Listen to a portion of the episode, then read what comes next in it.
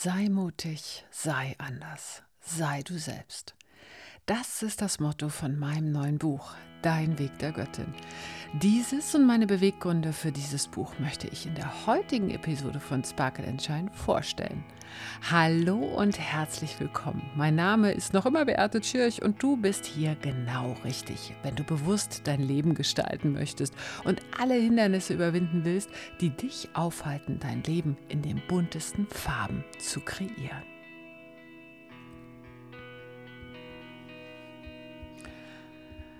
Hallo, hallo. In der letzten Episode, da habe ich es ja schon angekündigt, dass es jetzt mal Zeit wird, ja, über mein Buch zu sprechen. Ein paar Einblicke habe ich dir ja schon gegeben, aber heute möchte ich mit dir mal ein bisschen tiefer tauchen, mal in den Inhalt auch so ein bisschen dir davon erzählen und auch natürlich über meine Beweggründe für dieses Buch. Denn, weißt du, die Welt war für mich früher ein Ort den habe ich einfach nicht verstanden. Ich habe das Leben irgendwie beobachtet, war fasziniert von dem Leben an sich, von der Schönheit, von den Tieren, von den Pflanzen, von all dem, was so da ist. Aber seitdem ich denken kann, hatte ich zwei Fragen. Die erste, wie konnte es einfach nur passieren, dass ich hier gelandet bin. Denn fühlte ich mich persönlich überhaupt nicht dazugehörig und habe ich auch überhaupt nicht verstanden, wie Menschen miteinander agieren. Das war mir alles viel zu kompliziert, zu tief, zu, ja, zu dunkel, zu düster. Ja. Und die zweite Frage, die dadurch resultierte, nachdem ich mir diese Düsterheit angeschaut habe, war, was kann ich tun, um mehr Freude in meinem Leben zu haben? Ich will nicht in dieser Düsterheit leben. Ich will irgendwie Spaß haben, ja, oder zumindest mal eine Leichtigkeit, eine Harmonie, Liebe. Ja, danach habe ich mich gesehnt. Und oftmals, oftmals hatte ich einfach diesen Gedanken, ich bin nicht genug. Und obwohl ich mich immer wieder und wieder bemühte, alles richtig zu machen, hatte ich immer noch das Gefühl, es reicht einfach nicht aus. Da waren Fragen wie, findet der Mann mich toll? Sehe ich gut aus? Habe ich mich richtig verhalten? Ja, diese Fragen, die haben mich irgendwie, das ist nur ein kleiner Ausschnitt, die haben mich geradezu verfolgt. Und erst recht hatte ich immer wieder und immer mehr den Eindruck, je älter ich wurde, dass Frauen sich irgendwie immer wieder an so einer unsichtbaren Grenze halten müssen, viel mehr als Männer. Dabei kann ich als Frau, als Mädchen damals so viel mehr, zumindest habe ich das so wahrgenommen, als nur zu versuchen, irgendwelchen Konventionen zu gefallen, irgendwelchen Männern zu gefallen oder irgendwie der Welt zu gefallen. Ich bin doch nicht dafür da, habe ich mir gedacht, um jemand anders zu gefallen. Aber je länger ich in meinem Leben als weibliches Wesen, als Frau lebte, hatte ich den Eindruck, dass irgendwie nur Männer das Leben wirklich gestalten können, wirklich bewegen können und Frauen wie in einer Art Käseglocke gefangen sind. Dass sie zwar sehr, sehr viel können, eine hohe Intelligenz haben, aber als gäbe es eine unsichtbare Mauer um uns Frauen herum, die irgendwie verhindert, dass wir wachsen, dass wir wirklich groß werden. Und dann hat es mich auch gewundert, warum sich Frauen irgendwie nicht kraftvoll verbinden miteinander, sondern im Gegenteil, dass die sich oftmals gefühlt die Köpfe einschlagen. Dieser Zickenkrieg und alles. Das ging mir alles tierisch auf den Keks, ja. Aufgrund dessen ich mich gar nicht in solche Gruppen hineinbegeben habe. Und ich begriff sehr, sehr schnell, dass ich in meinem Leben, in dem ich dachte, super schlau zu sein und alle Freiheiten zu haben und auch meinen eigenen Weg gehe, dass ich eigentlich tagtäglich, ohne darüber nachzudenken, irgendwie doch dem Pfad meiner Mutter, meiner Großmutter und all den Frauen davor, meinen Ahnen, folgte. Weil wir alle saugen ja als Kind wie ein Schwamm einfach alles auf und imitieren imitieren das, was uns vorgelebt wird. So, so, lernst du ja auch irgendwie dich durch das Leben zu navigieren. Und du machst die Dinge eben so, wie sie schon immer gewesen sind, wie sie schon immer seit Generationen gewesen sind. Und dieses schöne Spiel, was es damals gab, ja, als Kind. Mutter, Vater, Kind. Das lief immer wieder gleich ab. Der Mann kam abends nach Hause, die Frau stellte ihm die Kartoffeln und das Bier hin. Die Frau geht in die Küche und die kocht und dann geht der Mann irgendwie Fußball spielen oder an den Stammtisch, während die Frau die Kinder nach, äh, ins, ins Bett bringt. So lief das immer ab, dieses Spiel, Mutter, Vater, Kind. Egal ob mit Puppen oder äh, real mit anderen Kindern. Ganz automatisch orientierst du dich bei den Menschen in deinem Umfeld. Und so habe ich das auch gemacht als Junge, da ahmst du wahrscheinlich auch einfach deine männliche Verwandtschaft nach. Und als kleines Mädchen eben halt, ja, die Verwandtschaft, die so um dich herum ist. Deine Mutter und deine Großmutter und die davor, deine Tanten, das sind eben die Vorbilder. Und du spielst dieses Spiel einfach mit, ohne das zu hinterfragen. Ja, und wenn du es doch hinterfragt hast, dann hast du es leise für dich gemacht, aber ganz bestimmt nicht laut nach draußen. Und ich allerdings, kannst du dir ja vorstellen, du kennst mich ja jetzt auch schon ein bisschen durch diesen äh, Podcast, mein Wille, diese Rollen zu akzeptieren, äh, der war schon immer gering. Ja, also hatte ich da irgendwie nicht so Lust drauf. Aber wenn du begreifst eines Tages, und das habe ich begriffen, dass Hunderte von Frauen, die mit dir in direkter Verbindung stehen, immer wieder und wieder eingeschränkt wurden und es ihnen untersagt war, ihre Meinung frei zu äußern, sie ihre Interessen nicht leben durften und sie tagtäglich eher um ihr Leben bangen mussten, dann beginnst du so ein bisschen zu erahnen, dass du dich unbewusst auch dazu verpflichtet fühlst, stillzuhalten, nicht zu sehr aufzufallen und klein zu bleiben. Jetzt habe ich allerdings so einen enormen Drang in mir, etwas in der Welt zu hinterlassen, irgendwie eine Spur zu hinterlassen. Ja? Und diese gedanklichen Ketten, dieses etwas so machen zu müssen, wie man es schon immer gemacht hat, die haben so viel Raum eingenommen und mich immer wieder an meine eigene persönliche Grenze gebracht, dass ich mich einfach mal auf die Suche gemacht habe. Ich habe mich auf die Suche gemacht und wollte Frauen finden, die mich inspirieren. Außerhalb von meinen eigenen Vorbildern. Und so lenkte ich dann meinen Blick auf verschiedene Traditionen, die es so in der Welt gab, weil ich natürlich sehr spirituelle Interessen habe, ja. Und entdeckte dabei, ja, es gibt sehr, sehr viele, die schon nach dem Sinn des Lebens gesucht haben. Da gibt es Buddha, da gibt es Moses, da gibt es Jesus. Das sind Wege, die uns beigebracht werden von Männern, weil sie diesen Weg gegangen sind und diese Männer verehren wir. Doch irgendwie habe ich gedacht so, hm, in diesen Geschichten, die ich dann gelesen habe, warum sind eigentlich Männer immer die Helden und retten die Prinzessin und Frauen sind entweder die Prinzessin oder die Hexe?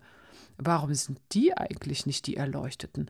Als wenn es immer ein Mann gewesen ist, der die Erleuchtung hatte und diese dann durchs Volk brachte. Die Frau war irgendwie immer nur so ein Beiwerk in den Geschichten. Gibt es denn keine weiblichen Wege? Wo ist denn der weibliche spirituelle Pfad? Warum sind das immer nur männliche Wege? Also verstehe mich bitte nicht falsch, auch ich habe mich von männlichen Lehrern sehr, sehr viel inspirieren lassen. Aber spätestens seit dieser kleinen Diskussion, wo ich Kinder bekommen habe, und zwar unter der Geburt, mir Männer erklären wollten, wie ich jetzt meine Kinder zu gebären habe, am besten auf dem Rücken liegend, ja, und die Schmerzen halt wegatmen muss. Und das war's dann, habe ich mich gefragt, so, Momente mal, Du hast ja gerade mal gar keine Ahnung von dem Prozess, den ich hier gerade durchlebe. Ich möchte gerne die weibliche Energie und sei es nur die Energie der Kreativität, der Geburt und so weiter und so fort und auch viele andere noch, die da mitschwingen, von Frauen beibringen lassen, nicht von Männern. Und auf dieser Suche entdeckte ich, dass es im Übrigen sehr wohl zahlreiche Schöpfungsmythen auf der Erde gibt, die alles Leben aus dem mütterlichen dunklen Schoß gebiert, aus einem großen universellen Schöpfungsgöttin. Aber diese Weiblichkeit, diese Schöpfungsgöttin ist in unserer Gesellschaft eher vergessen worden oder man hat sie einfach mal unter den Tisch gekehrt und einfach nicht mehr erwähnt. Dabei wurde sie in den vielen, vielen Kulturen, diese Schöpfungsgöttin, früher als allgegenwärtig wahrgenommen. Sie war in der gesamten Natur verkörpert. Sie war oben und unten. Sie war im Himmel und in der Unterwelt. Sie steht für Geburt und für Tod und sie bringt das Leben hervor und nimmt es auch wieder in sich auf. Und einst war genau dieses weibliche Bewusstsein sehr, sehr stark und präsent. Es wurde gelehrt, es wurde weitergegeben von Frau zu Frau, von Mädchen zu Mädchen, von alt zu jung. Und das waren freie Frauen, die sich ihren Mann frei auswählten und die gemeinsam gesungen und gelacht, getanzt haben in Kreisen, gemeinsam gekocht haben und dieses wertvolle Wissen, sei es nur über Heilkräuter, sei es über Edelsteine, sei es über das Leben an sich, über Kreativität, wie man miteinander umgeht, wie Menschen miteinander leben können. Vieles, vieles mehr haben sie alles miteinander geteilt. Doch irgendwann ist es passiert und die Hintergründe dafür, die kannst du in dem Buch lesen. Mit dem Aufkommen nämlich des Monotheismus wurde Gott plötzlich männlich, ein strenger Richter, natürlich auch ein liebender Vater, der seine Kinder liebt und schützt, aber es war halt gar nicht mehr die Idee davon, dass es auch weiblich sein könnte. Wer sagt das? dass ein Gott unbedingt männlich sein muss. Mal abgesehen davon, dass ich davon ausgehe, dass es neutral ist. Und dann sich erst äh, männlich und weiblich zusammen Gott ist. Ja, also beide Qualitäten. Aber als das Christentum, das Patriarchat immer mehr ausgebildet hat, trat dieser göttliche weibliche Aspekt endgültig in den Hintergrund, geriet einfach in Vergessenheit. Was zur Folge hat, Jahre, Jahre, Jahre, Jahre, Jahre später, dass wir heute in einer Welt leben, die durch Logik, die durch Wissenschaft und die durch eine männliche Autorität regiert wird, ohne dass wir das hinterfragen, weil wir das einfach so angenommen haben, weil wir es eben imitieren. Sei doch mal ehrlich, wir alle haben gelernt, dass wir besser auf unseren Verstand hören, anstelle auf unsere Intuition. Es wird mit dem Kopf genickt und ja klar, wenn ein Plan mit Excel-Tabellen bekräftigt wird, aber wenn du sagst, das ist es, ich fühle es genau, dann wirst du immer noch für verrückt gehalten und dann musst du noch eine Begründung hinterher liefern. Ne? Ein Argument. Ist es auch wissenschaftlich fundiert, was du da fühlst? Äh, nein, es ist ein Gefühl, ich weiß es einfach. Dann zählt es aber nicht. Und so leben wir heutzutage in unserem Leben. Wir starten unsere Karrieren, wir starten unsere Familienleben. Wir Frauen, wir werden zu Supermüttern, Superliebhaberinnen, Supermodels, wir strengen uns an und dabei sind wir noch super einfühlsam, super sexy, super erfolgreich, einfach super in allem, weil in dieser Welt, in der wir leben, super ein Urteil dafür ist, ob du etwas wert bist oder eben nicht. Weil Erfolg nach dem westlichen Sinne ein Urteil dafür ist, ob du etwas wert bist oder nicht. Allerdings spüren wir alle, und es ist kein Wunder, dass wir, egal ob Männchen oder Weibchen, instinktiv, das ist unnatürlich. Wir können nicht immer super, super, super, super, super sein. Tief in uns sitzt nämlich die Sehnsucht danach, weich zu werden, sich auszuruhen. Und für das, und jetzt kommt es nämlich, wer du bist, geliebt zu werden und unterstützt zu werden, ohne eben, dass du etwas leisten, anstreben oder auch erreichen musst. Die Frage ist nur eine, wie kommen wir in unsere eigene Natürlichkeit zu dieser Liebe ohne Leistung und damit auch zu diesem authentischen Selbst wieder zurück. Weil solange du in dieser Welt nur sein kannst, wenn du etwas leisten musst, verstellst du dich. Machst du Dinge, die dir nicht gefallen. Machst du Dinge, um irgendwie mitzuspielen. Aber du bist viel, viel mehr. Du bist nämlich eine Seele, die eine Magie mitbringt, einen ganz eigenen Ton, eine ganz eigene Schwingung, die sich hier kreativ ausdrücken möchte. Und dazu stellt sich mir ganz, ganz klar die eindringliche Frage, wie können wir uns alle, wie kann ich mich, von diesen unsichtbaren Mauern, von diesen unsichtbaren Ketten, die da uns auferlegt wurden, befreien? Es ist mir total egal, ob du ein Mann bist oder eine Frau oder was auch immer, ja. Aber wie schaffst du es, dass du dich von den Normen, von den gesellschaftlichen, von der Erziehung und so weiter und so fort befreist? Und plötzlich hatte ich den Impuls für mich, ich beschäftige mich jetzt mal mit der Venus, weil für mich diese Erfolgswelt, diese männliche Welt, was ja, ist ja klar, ne, das männliche war und die Venus an sich ist ja irgendwie die Weiblichkeit schlechthin oder wird damit verbunden. Und so entdeckte ich prompt bei einer befreundeten Astrologin, die ja auch schon im Podcast zu Gast war, der Verena Borell, einen Workshop mit dem Titel Der Venuszyklus. Ich so, ist ja super. Nicht eine Stunde später war ich schon angemeldet. Ich verlinke dir den auch hier unten, weil nämlich gerade aktuell hat ein neuer Venuszyklus angefangen. Mega spannendes Thema. Ja? Auf jeden Fall ist der, die Venus der hellste Planet, oder Planetin müsste man ja jetzt sagen, am Himmel. Und abhängig von dem Punkt in ihrem Zyklus um die Sonne, also die dreht sich ja auch um die Sonne, ist die Venus entweder Morgenstern oder der Abendstern. Da kannst du dir ja schon vorstellen, das hat die Menschheit seit Ewigkeiten beschäftigt. Warum ist die Venus einen gewissen Zeitraum X nur am Morgen zu sehen, abends am Himmel aber nicht? Und warum ist sie einen gewissen Zeitraum X nur abends zu sehen, aber morgens nicht? Und in der früheren Welt, als alles belebt gewesen ist, war die Venus der Göttin Inanna zugeordnet. Und das wiederum ist eine extrem spannende Geschichte.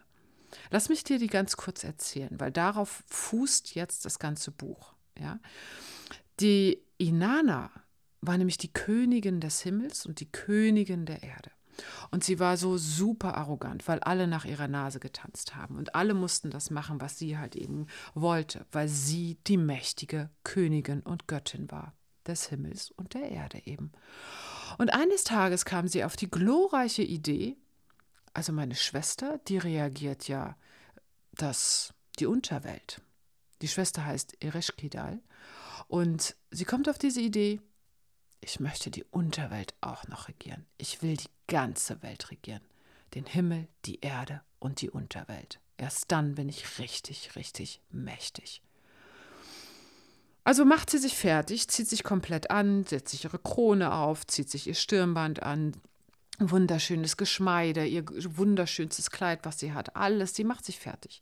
Und sie hat schon so einen kleinen Funken in sich, der sagt, naja, vielleicht komme ich ja nicht zurück. Also sagt sie ihrer Zofe Bescheid, dass sie sich jetzt auf dem Weg in die Unterwelt begibt. Die Schwester wiederum, die in der Unterwelt regiert, hat das zugetragen bekommen und sagt sich, nee, so leicht kommst du mir hier nicht rein und setzt sieben Tore ihr in den Weg, auf dem Weg nach unten mit sieben Wächtern, die diese Königin, die Göttin Inanna, ja, durchschreiten muss. Und an jedes diesem Tore muss sie den Wächter überzeugen, dass sie da jetzt durchgeht und muss dafür dann immer etwas abgeben. So muss sie am ersten Tor ihre Krone abgeben, am zweiten Tor ihr Stirnband, am dritten Tor ihre Ketten, ihr ganzes Geschmeide, bis sie eines Tages unten ankommt, am letzten Tor.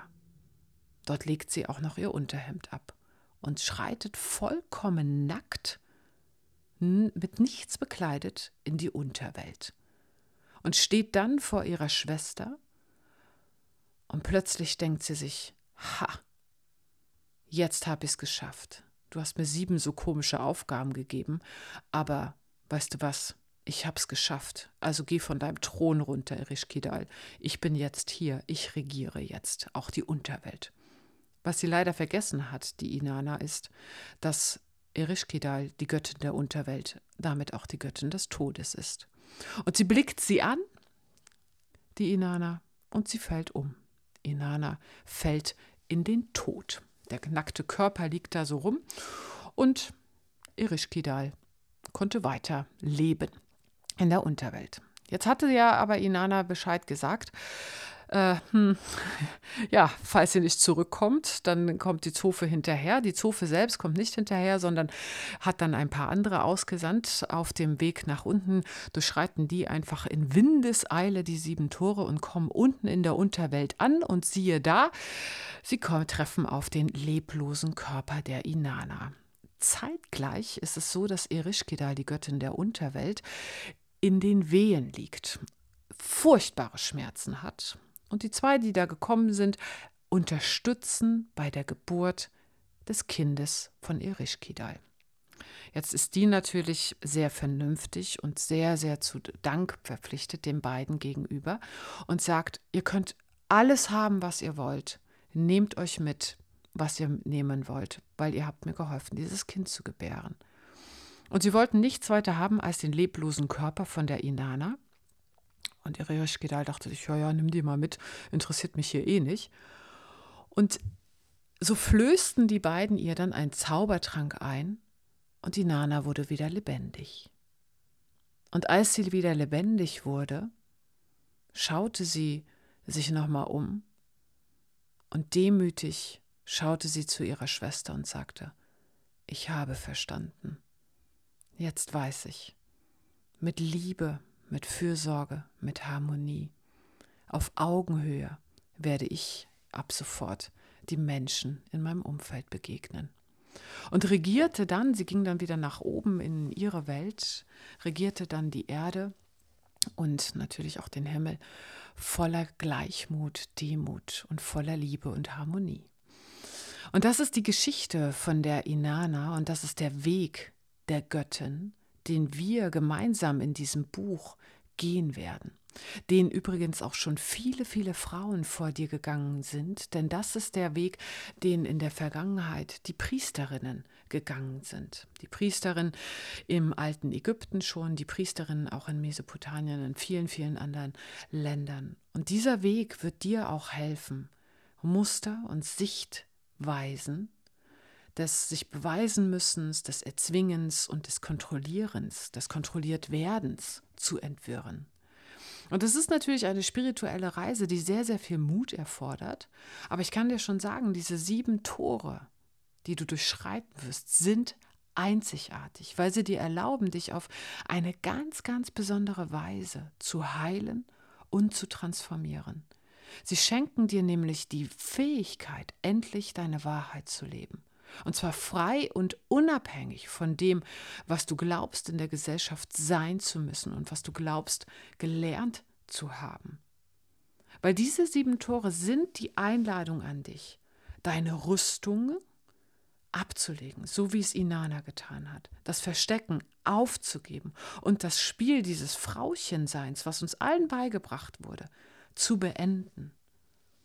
Weil so wie Inanna an jedem Tor eines ihrer geliebten Schmuckstücke ablegen muss, wirst du dich von deinen einschränkenden Handlungsmustern und deinen ungeliebten Glaubenssätzen entledigen und von allem, was dich einschränkt, endgültig befreien. Das ist die Idee von dem Buch. Und dazu bringt jedes Tor einfach ein unterschiedliches Thema mit sich. Ne? Bei dem Tor, da ähm, schenkst du, ist dieses große Thema Wertschätzung für jedes Lebewesen. Bei Tor 2 wirst du dich mit deinen Glaubenssätzen beschäftigen. Bei Tor 3 wirst du erkennen, dass du nicht auf der Welt bist, um so zu sein, wie andere es wollen.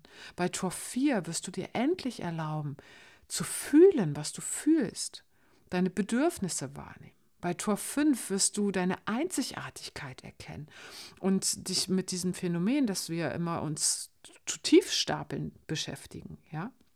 Tor 6 ist dazu da, die Schönheit des Lebens zu erkennen. Da geht es darum, deine Fähigkeit zu entwickeln, dich hinzugeben und kreativen Ausdruck zu entwickeln.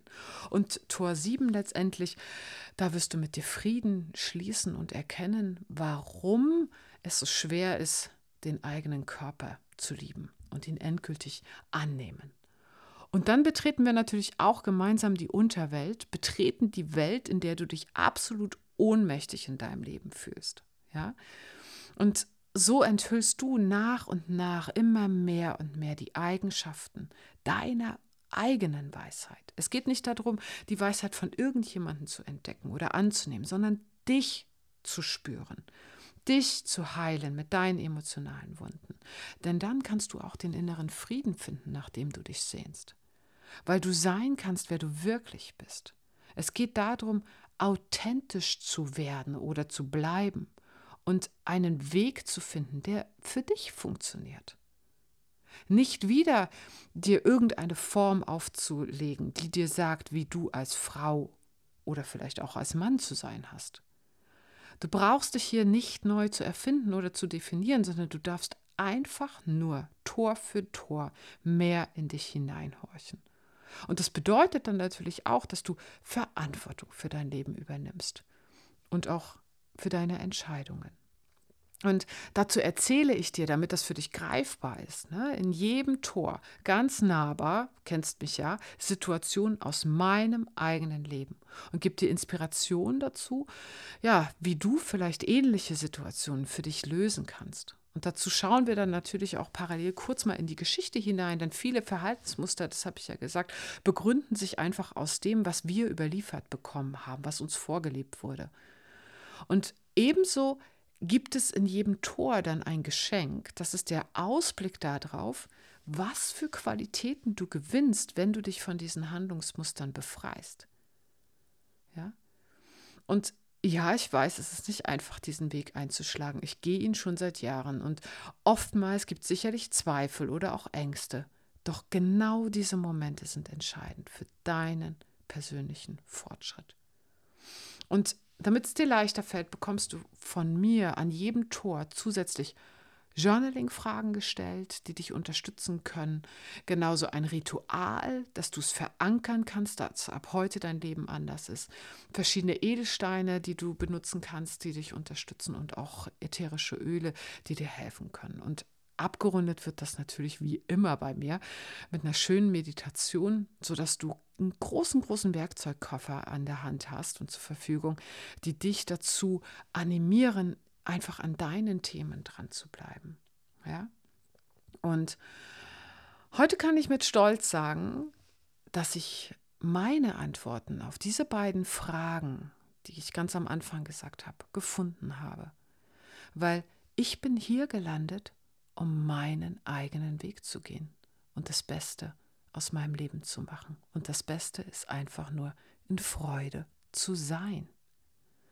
Und indem ich mich selbst mehr kennengelernt habe, kann ich immer mehr Freude in meinem Leben bringen.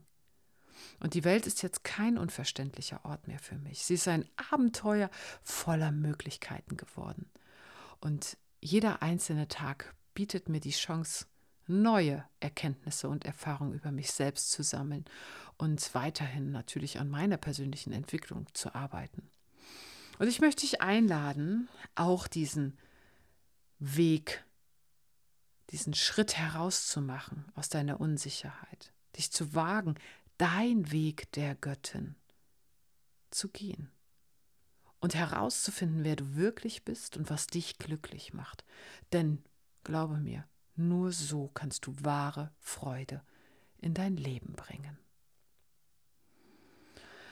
Ah.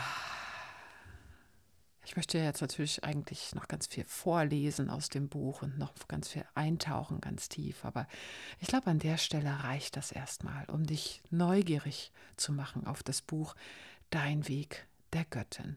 Den Link dafür, den stelle ich dir hier unten in die Show Notes. Wenn du Fragen dazu hast, dann schreib mir auch gerne. Und es gibt natürlich einen großen, großen Online-Bereich wieder mit vielen Meditationen, wo du wirklich tief, tief eintauchen kannst in diese Welt der Göttin Inanna und damit in die Inspiration, dich selbst noch besser kennenzulernen.